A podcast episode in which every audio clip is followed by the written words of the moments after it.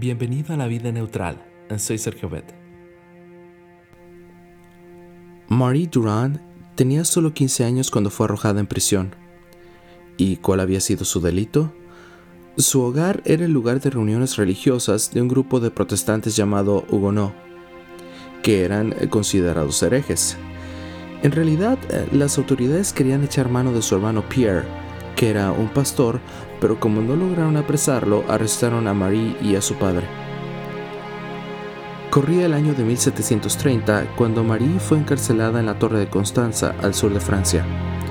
El frío helado del invierno, el calor sofocante del verano, mosquitos portadores de paludismo y la poca iluminación se combinaban para quebrantar la salud y voluntad de cualquier ser humano.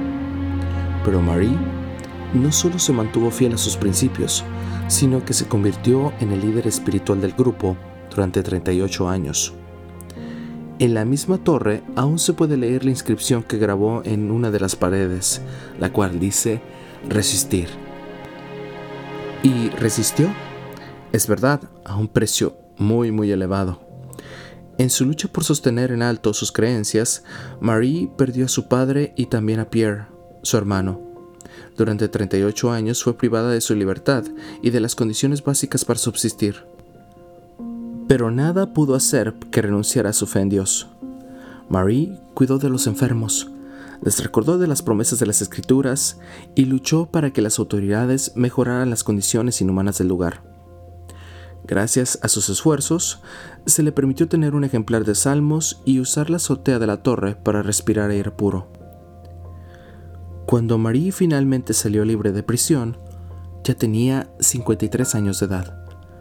Una sola palabra de renuncia a su fe habría sido bastante para obtener la libertad muchos años antes.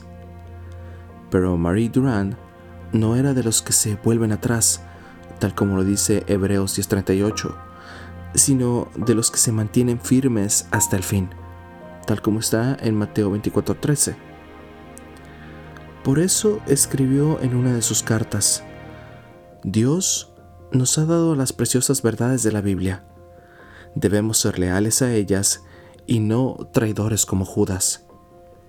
Esto del libro para el hombre moderno, página 142. ¿Puede hoy Dios contar también contigo para defender las verdades de su palabra? Piénsalo.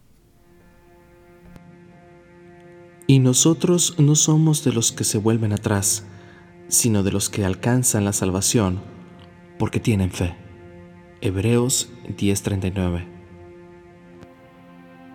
Gracias, te invito a compartir este podcast y hagamos que este proyecto crezca. No olvides que estamos en iTunes, Spotify y Tony Radio.